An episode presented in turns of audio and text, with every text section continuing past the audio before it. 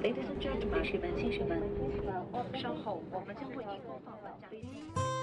普及航空知识，讲述航空故事，畅游航空历史，吐槽航空趣闻。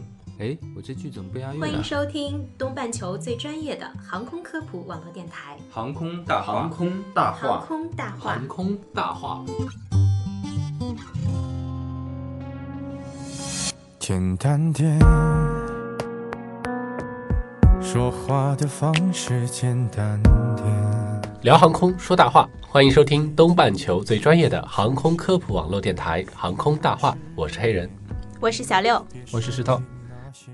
今天我们给大家带来和商发合作的第二期节目。上一期节目达到了一个非常出乎我们意料的极好的效果。没错，对，呃，播放量大概有过万吧。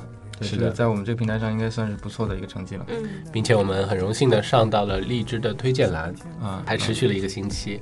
然后那个推荐栏根据他们推荐的报价要到据说很贵是还？蛮贵的，还蛮贵的，每天都是需要很大的，就是很高的费用就，省了一大笔钱。省了一大笔钱。对对。这期节目呢，我们同样有幸请来了商发的特约嘉宾李孝培，孝培来跟大家打个招呼。Hello，大家好，我叫李孝培，来自商发总体部。今天很高兴呢来到这里，呃，东半球最专业的航空电台，对吧？谢谢谢谢，你来更专业。嗯，对，跟大家一起来交流航空发动机设计的那些事儿。来提高我们的专业性是吧？欢迎欢迎。欢迎夏培和石头上期都没有参加我们的这个节目，然后我想大家跟我们聊一下上期节目的感受。嗯上次节目我没参加录制啊，但后来我听了一下，感觉真是非常的专业。就是呃，因为是请到了我们商发的这个非常专业的同事来跟我们一起录制，也提呃也提高了我们的这个节目的这个不同的专业的视角，给大家带来了不一样的节目。我之前听完之后，最大的感受是，呃，整体的气氛是又紧张严肃又轻松活泼，而且听完之后还是挺长知识的。所以其实我这次来呢，一方面是很好奇，充满了期待；另外一方面也感觉有点小紧张和小压力，因为上次感觉做的还是真的挺不错的。我们也充满了期待。石头，听说你来了以后，放下了对对对百忙的工作，专门抽空过来跟你一起录制。对啊，因为上次上次是一个男嘉宾嘛，所以我就没来。这次听说是个女的。所以听说彩蛋里面，哎，好像还有女生，所以她后悔没来。对对对。哎，那孝培，呃，你能跟我们聊聊，就是你在工作中主要是做什么的吗？呃，我呢是来自商发的总体部，总体部呢主要是负责发动机整机层面的一个方案的设计，也就是我们这个发动机整个这个样子应该轮廓是什么样的呀？就整机层面的一个设计。嗯然后呢，完事儿要协调各个部件，完成我们整机层面的集成和验证，主要是这些工作。嗯，呃，我们知道总体设计是呃民航发动机的一个重要的环节，所以我们这一期就就专门做一期节目，跟大家聊一聊民航发动机的总体设计。该配合你演出的我，我们大家在买车的时候，其实都会关注两个指标：省油和安全，所以会在日本车和美国或者德国系的车当中做一个很纠结的选择。国产车呢？对，当然还有国产车，国产车最重要的放在最后嘛。飞机发动机和汽车发动机啊，是不是主要也要考虑这两个指标呢？哎，没错，更省油、更可靠、更环保、更安全，这就是民航运输业永恒不变的追求。那么这几点呢，在很大程度上也取决于飞机发动机的整体性能。对于发动机这样的复杂的系统来说啊，总体专业既是指挥官，也是协调者。追求最优性能和最高安全性的过程中，考验的就是他们平衡的艺术。徘徊着的，在路上的。那很多人就问，嗯，造个最安全、最省油的发动机就那么难吗？那今天呢，我们先不涉及制造装配，先来谈一谈整机的性能设计问题。一款民用航空发动机要想和心目中的飞机啊搭伙过日子，就得首先被航空公司挑中。这与中国大妈挑选女婿的标准类似。能被选中的发动机也要满足以下几点要求：可以现在没有多大事业，但应有能力。这里对应到发动机呢，也就是推力要求。生活上不能太大手大脚，要会过日子吧。这就对应到了耗油率的要求，还有不能太矮，也不能太高，就涉及到了尺寸问题。什么尺寸？嗯，更不能是个大胖子。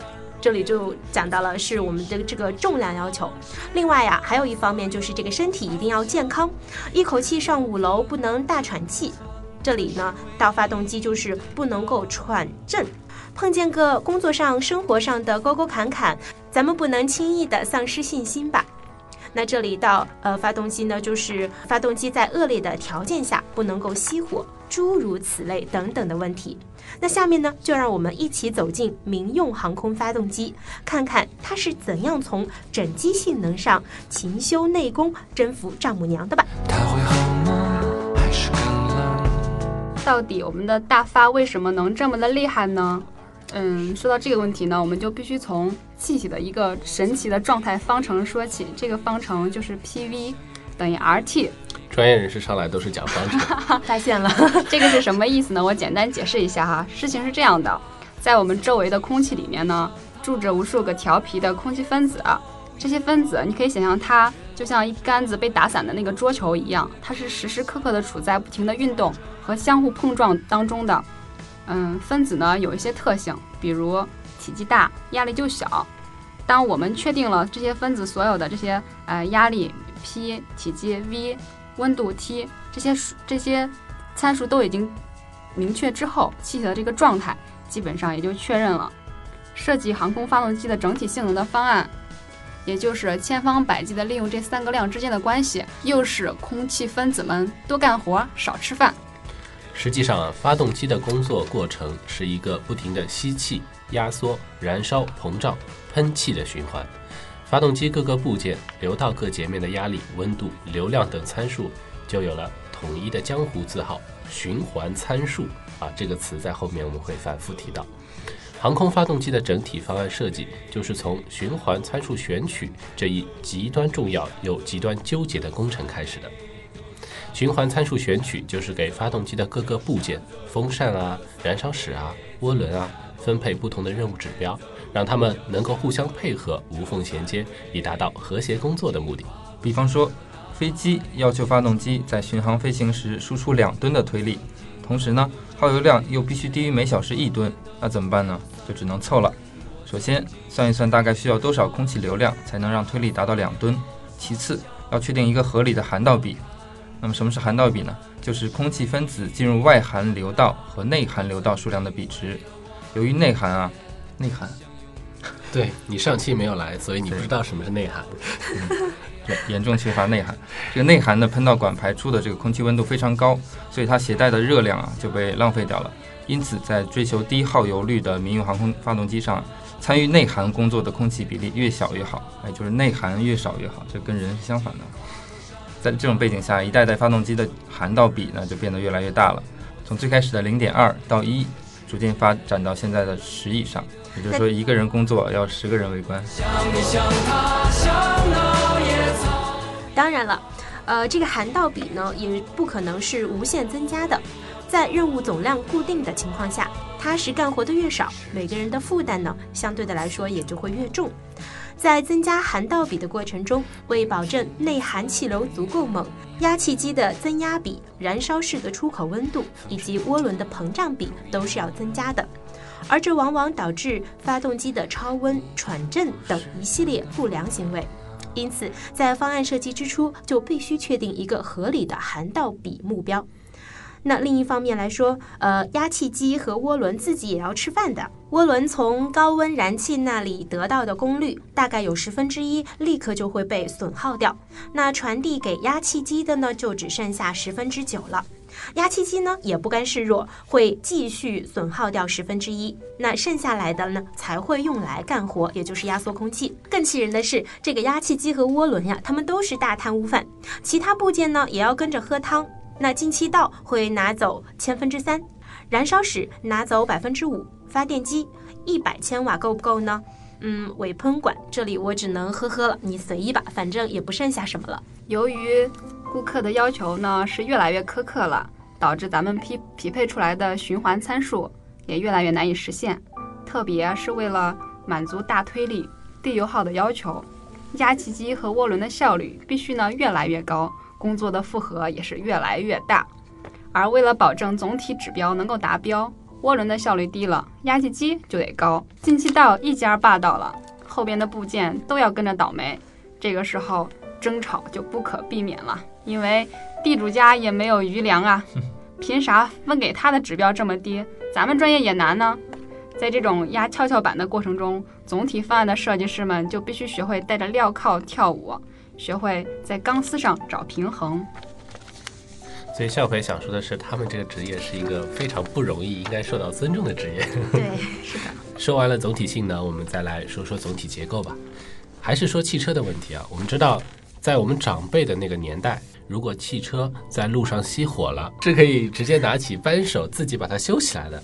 那么，我们的航空发动机说到底也是一种机械的装置，我们就没有听说过可以随便找个人去把他的飞机调一下就好了，对吧？对，要专业的人来。那么，这个飞机发动机的机械结构到底高大上在哪里呢？要回答这个问题啊，我们就要来了解一下发动机总体结构的部分了。发动机研制的一般流程。都是由总体性能打头，从飞机的需求量得到发动机的各项指标和各部件及系统的设计要求，之后由各部件气动专业将指标逐一解码，比如空气在哪儿进气，在哪儿压缩，压缩多少，在哪儿燃烧，在哪儿膨胀，膨胀多少，从哪儿喷出去等等。那把空气运动的轨迹画在图上，就形成了发动机的流道。之后，总体结构的工程师们摩拳擦掌，准备上场了。发动机呢，可以分为转动件，比如我们的压气机，还有涡轮。另外呢，就是静止件，比如我们的燃烧室、成立框架等。主要有转动件和静止件两大类，分别呢，我们一般叫做转子和静子。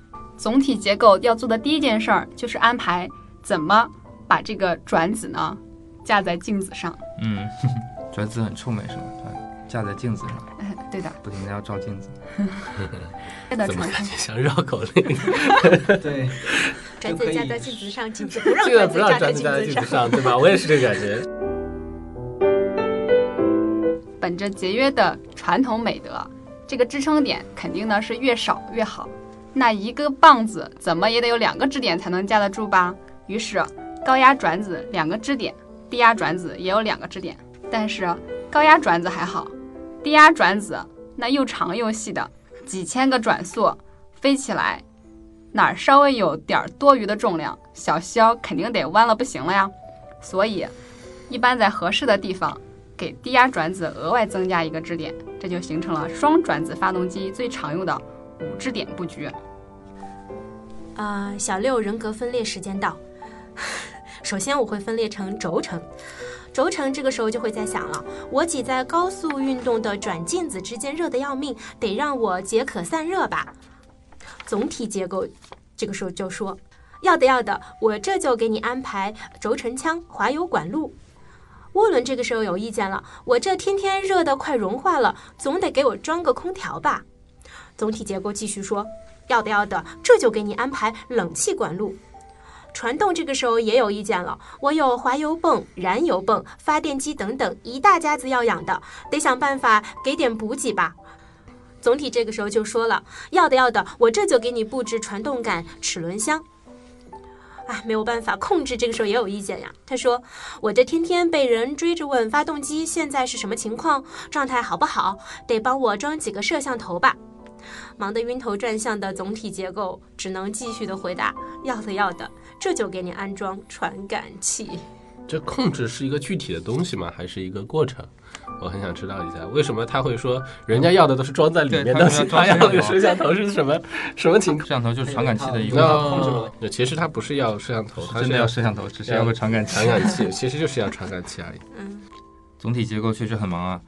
那他还要考虑到如何把各个部件系统分成固定的模块，也就是单元体划分，如何把各个模块组装起来。也就是装配性分析、集件和总装，如何保证发动机受热膨胀、变形，各种状态下呢，内部结构不会碰磨或者脱开，也就是尺寸链的计算，如何将上头下达的重量要求分配给各个专业，也就是重量指标分配，如何把试验阶段各个专业的测试需求落实到发动机结构上，也就是测试改装。总而言之，因为发动机是一个极其复杂的大系统。在结构层面上，需要将各个部件和子系统集成浓缩在一个有限的空间内，同时还要保证重量最轻、制造成本最低、可靠性高、维修性强，还要方便运输。前面我们谈到的性能专业呢，考虑的是如何做梦的问题，而我们总体结构专业考虑的则是如何把梦想照进现实。如同一个饱经沧桑的老管家，对上我们要满足性能和气动给我们提的各种各样的目标，对下还要照顾到各个部件、各个子系统的承受能力。一不小心没安排好，或者考虑不周全，就得吃不了兜着走呀。接下来我们进入第三个部分，跟大家讲讲总体强度。小伙伴们在坐飞机的时候，能够感觉到持续的震动，不知道大家有没有这种感觉？有的，有的，有啊，当然，嗯，汽车有的时候也会有这种感觉。那针对这个问题，在发动机的设计当中啊，有没有考虑到怎么解决呢？说到这个问题呢，就是我们总体强度要考虑的事情呢。提到总体强度，主要有三个关键词：第一是载荷，第二是整机模型，第三是转子动力学。今天呢，我们就重点来说一说转子动力学的那些事儿。好重要的三个名词。转子动力学，刚才有一个叫静子，还有一个叫转子。转子，转子对的。接下来呢，我们就重点来说说转子动力学的那些事儿。因为发动机转子动力学设计的优劣，直接影响着发动机整机振动的好坏与否。那么，转子动力学需要研究旋转机械的哪些规律呢？首先，我们必须要简单介绍一下共振及共振现象。物理学角度上呀，共振频率及其呃阵型是任何系统所固有的属性，也就是由系统本身的质量和刚度特性所决定的。而共振现象即在共振频率点给系统以很小的作用力，却会导致无限大。所以我们会看到有歌手啊，他可以用释放和玻璃一个音频的声音把那个玻璃震碎，能不能用这个现象去理解震动的？嗯，共振，对，就是共振。那共振现象确实在我们生活中无处不在，嗯，而在工程领域呢，共振问题如果处理不好的话呢，就可能导致巨大的灾难。在一九四零年十一月七日，呃，美国八百六十米长的这个塔科姆大桥在狂风中震动断裂，造成了巨大的经济损失。尽管当时风速还不到设计风速极限值的三分之一，但是共振能量却恰好超过了大桥的抗共振强度。从而导致了共振损坏的悲剧发生。在发动机设计领域，转子系统的共振频率有个特别亮的名字，叫做临界转速。为什么这么叫呢？原来啊，这和航空发动机整机振动机力的来源有关。初中的时候啊，物理老师应该告诉过大家，有离心力这么个东西。那么在发动机内部有高速旋转的转子部件，转子部件是由一个个零部件组装起来的，有轴啊、盘啊。还有一排排的叶片等等，那这么多的零部件呢，在制造的时候就会有误差，装配成整个转子的过程中也存在着装配的误差。没办法嘛，没有完美的人，也没有完美的转子，导致最终的转子的质量绕旋转轴分布不均匀，我们就叫它不平衡。发动机工作时，转子高速旋转，这就会产生离心力，或者呢，我们叫不平衡力，其方向。随着转子转动而周期性的变化，频率呢与转子的转速是相同的。这股力量通过轴承传递到整个发动机，这个就是发动机整机振动的最主要的机理。这个力呢是挺大的，而且呢是周期性的。那么麻烦呢就来了。按照前面咱们说到的，发动机作为一个结构系统，也存在着自己的固有频率。当不平衡力的频率，也就是这个转子的转速。接近这个固有频率的时候，就会激起发动机的共振，所以呢，大家就把转子系统的共振频率称为临界转速。当转子系统越过临界转速的时候，由于振动过大，极有可能导致机毁人亡的灾难。因此，研究整机振动并设计相应的安全保证措施，就成为航空发动机强度设计的一项重要内容。早期的飞机动力主要为活塞式发动机，那个震动的酸爽感，坐过拖拉机的同学应该都懂的。嗯，到了二十世纪中叶呢，航空发动机进入涡轮喷气时代，转子动力学设计才真正应用于航空发动机，并大放异彩。对于现代航空燃气涡轮发动机来说，按照运动形式，一般可分为转动部件，即我们刚才说到的转子，主要包括了压气机和涡轮等等。和非转动部件，即静子，就是那些不动的东西，包括燃烧室、成立结构以及部件机匣等。为满足日益增长的高推重比等要求，现代高速航空燃气涡轮发动机希望设计出柔性更好的转子和重量更轻的静子结构，使得发动机出现共振的可能性更大了。因此呢，对于现代航空发动机来说，每一个工作循环，转子系统都要通过好几阶的临界转速。发动机在研制阶段或在使用过程中呢，转子系统的故障会经常的出现。那这些故障呢，大多涉及到零部件的强度、振动及整机振动。例如，某型发动机整机振动过大，曾多次出现涡轮轴疲劳断裂。此外，在某些发动机中还出现闭齿密封组件疲劳断裂、空气导管屈曲、振动损坏等等。可以说呀，在发动机发展阶段，首先遇到的常常是转子系统的振动问题。因此呢，这个转子减震是发动机减震的首要目标。发动机减震技术的研究和应用，攸关发动机的性能，是非常非常重要的一个课题。对于航空发动机设计而言，为了解决减震这个难题呢，我们强度的设计师们有三个锦囊妙计。第一，临界转速的设计要合理，我们要想想一些办法，把临界转速调整到发动机长时间运转的工作转速之外，这样发动机在临界转速附近只是快速通过，应该就不会有什么太大的问题了。就是第二惹不起，咱们可以躲得起，对吧？对的，你尽量。避免在这个转速停留过长时间。是这样的。第二条，我们需要设计合理的阻尼器，来帮助转子越过临界转速。第三，如果这个时候震动还是很大，一定要记得进行转子动平衡哟。动平衡就是一种减震的措施，对吧？对的，呃，开汽车的都知道我们会要去做动平衡？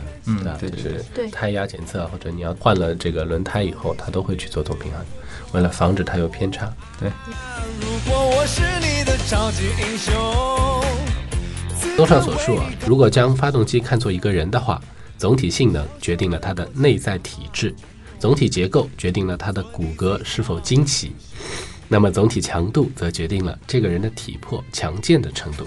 这样应该大家比较好理解。嗯，接下来我们来跟大家聊一下坐飞机的时候，尤其是起飞降落的最危险的十三分钟，以及遇到气流颠簸的时候，我想大家乘客都会非常的担心，担心这次行程会有安全性的问题，对不对？那关于飞机的安全性，我们知道最后一关非常重要的部分就是试航的部分。嗯，我们航空大话在以前的节目中，嗯，有说过，就是关于 ARJ 二幺试航方面的问题。如果大家有兴趣的话，可以出门左转回顾一下我们以前的节目。当时就有听众朋友问过啊，为什么这个民机要试航，军机不要试航呢？在这里我也给大家解释一下，就是军机实际上它的这个用途跟民机有很大的差别。我们都知道，军机是用来作战的嘛，所以它追求的是战斗时的机动性、隐身等这种军事用途。那民机的主要职能是什么呢？它主要是主要用途就是载人运输，对吧？那众所周知啊，飞机失事的生还率是非常低的。那一架现代化的大型客机啊，它的失事往往意味着上百条生命的凋零。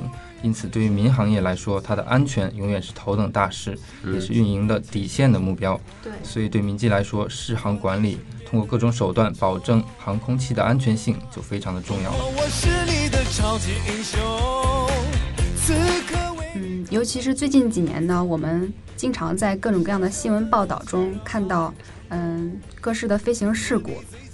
那么就有人问了，我们坐飞机是不是真的是安全的呢？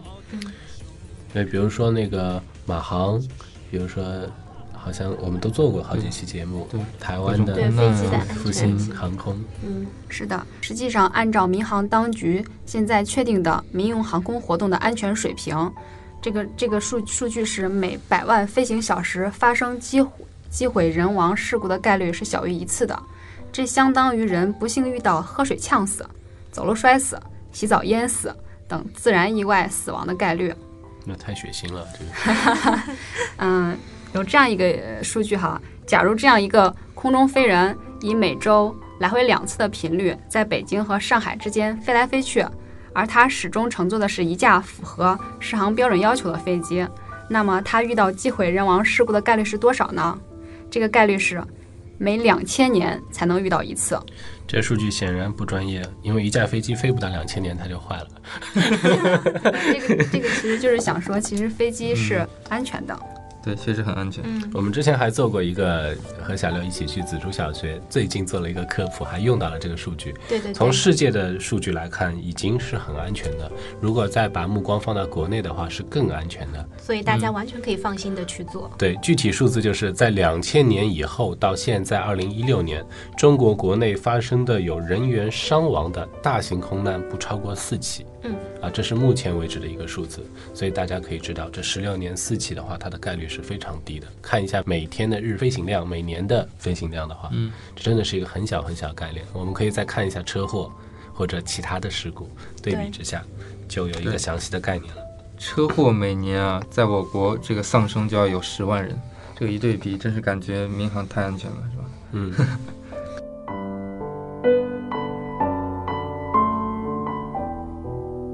那这期节目到这里已经接近尾声了，我们请笑培来对总体部分做一个总结吧。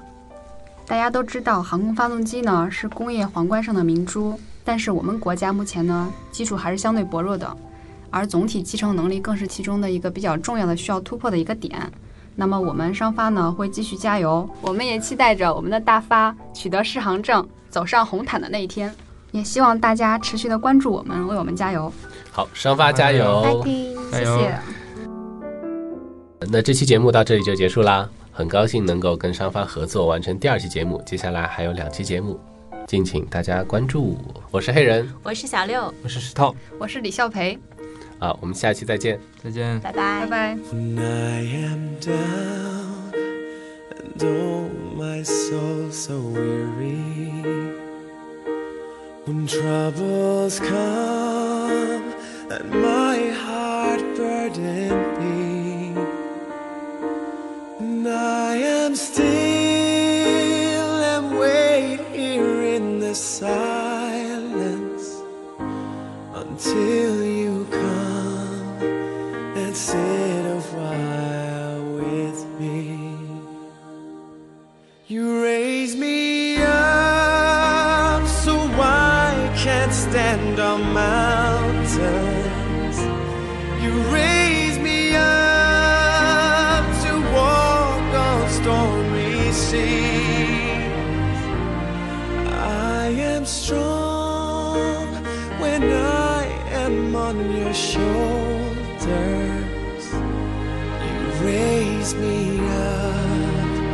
to more